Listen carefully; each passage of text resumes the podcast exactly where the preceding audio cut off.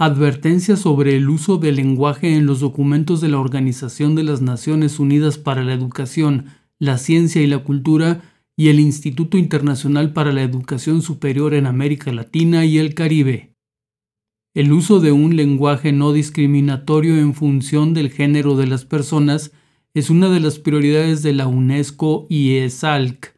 Su aplicación en la lengua española plantea soluciones muy distintas sobre las que aún no se ha logrado ningún acuerdo.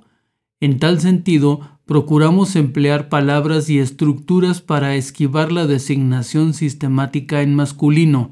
Sin embargo, con el fin de evitar la sobrecarga en artículos, sustantivos y adjetivos para subrayar la existencia de distintos géneros, hemos optado por el uso genérico del masculino en el entendimiento de que todas sus menciones representan siempre a todas las personas con independencia de su género.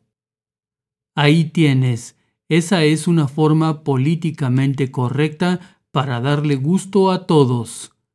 Estás escuchando 1125 amplitud modulada con Jaime Virgilio.